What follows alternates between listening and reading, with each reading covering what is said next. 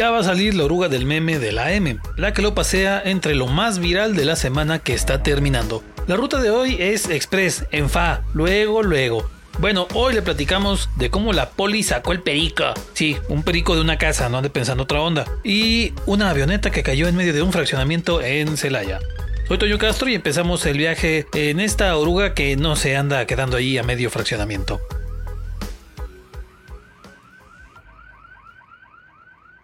Lunes. Parece que en León de pronto se abren portales multidimensionales y cada semana se repiten las mismas cosas. Sí, otra vez un carro cayó al malecón, parece repetición, caray. Apenas en los primeros minutos de lunes, otra vez llegó la alerta 911 de un auto que cayó a la parte baja del malecón, al mero río, pues. Ahora fue un auto sedán color rojo y este sí cayó hasta de cabeza. Estuvo más gacho el trancazo. De hecho, el conductor, que se llama Braulio, lo llevaron grave al hospital. Pero aguántese que si de por sí traía la moral abajo por caer en el malecón este cuate y pues bueno, andar con lesiones considerables, pues este men de a tiro le llovió sobre mojado porque cuando revisaron su historial resulta que tenía una orden judicial de aprehensión. Y bueno, si te agarraron porque caíste en el malecón del río en un carro, pues qué ironía que tu orden de aprehensión sea porque tenías una denuncia por otro hecho de tránsito, por otro choque pues. A este tipo de compitas me cae que ni una licencia de conducir les tendrían que dar ya, ¿eh? Bueno, ahora está clarísimo que no conducen ni su vida. Martes.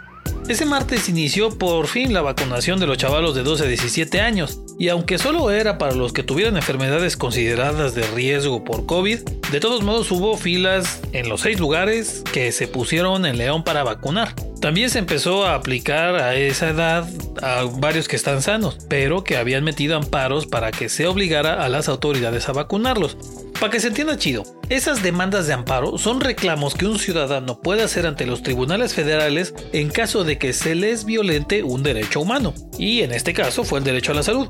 Y un juez decidió que sí se les estaba violentando ese derecho por no vacunarlos, así que era de a fuercita que me los tenían que vacunar. Por eso, este tipo de ondas como que a las autoridades no les gusta mucho que se difundan, porque básicamente les hacen manita de puerco para que hagan lo que tienen que hacer. Bien ahí esos chamacos y sus jefes, ¿eh? También ese día la poli sacó el perico. ¡Vámonos!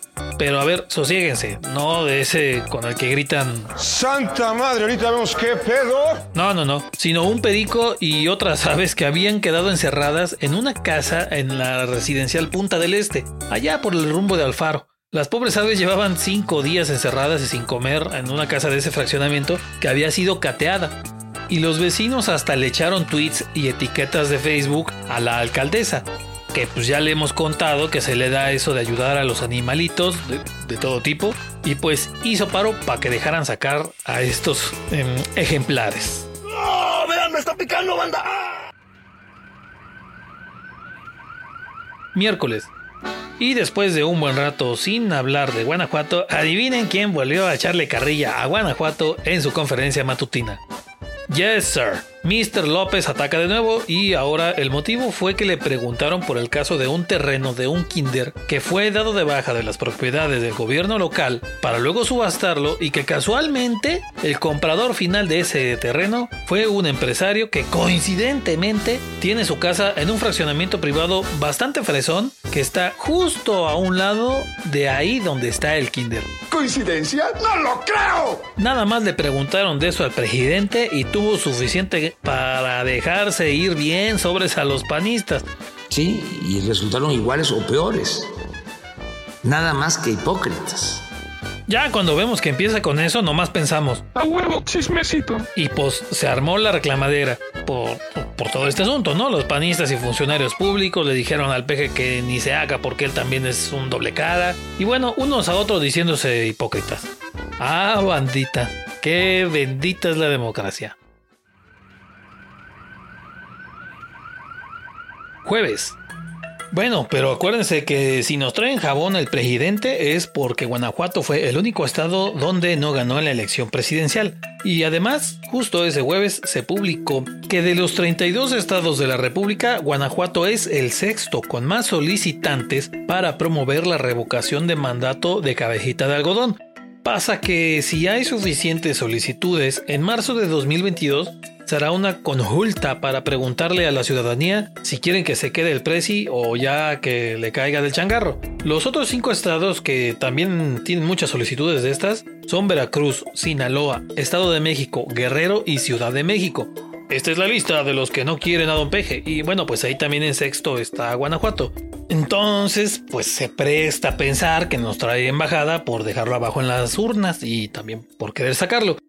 También ese día se movió bastante la situación que están pasando vecinos de la colonia Las Huertas, allá por la salida San Pancho. En esa colonia pasa una falla geológica, una grita nonona en el piso, pues, y esta ha provocado daños en casas y la iglesia de la colonia, además de una escuela. Pero de verdad son unas señoras grietas las que han salido en casas de la calle Nísperos durante los últimos cinco años. Y en el caso del templo, pues hasta tuvieron que cerrarlo para repararlo. Y así que diga usted que asustados están los vecinos, pues ni tanto. La mayoría de ellos sigue en sus casas, aunque pues sí, también es cierto, está canijo andar comprando otra casa ahorita, no es como andar comprando unos elotes o algo así, así que se han acostumbrado a vivir con paredes bastante agrietadas, ahí entra el miedo. Batman, mira el tamaño de esas bolas.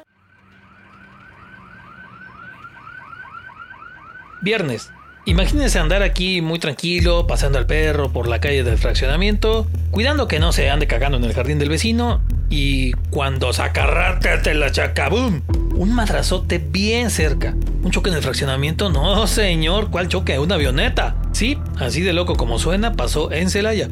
Una avioneta en el patio de una casa en el fraccionamiento Gran Hacienda, a un ladito de la autopista a Querétaro. Esta cosa es real, hijo. Fue por ahí de las 2 de la tarde que esta avioneta que estaba esparciendo pesticida en un cultivo cercano, según esto tuvo una falla mecánica y piso. Ahora, hay que decirlo, la avionetita esta es una Piper PA-25 Pawnee, una avionetita de origen gringo que se diseñó en los años 50. Vaya usted a saber cuántos años tiene la que se cayó. Afortunadamente el piloto se la rifó y no hubo más que daños materiales y solo él resultó lesionado. Así que el saldo es más que bueno después de todo lo que le platiqué, ¿no?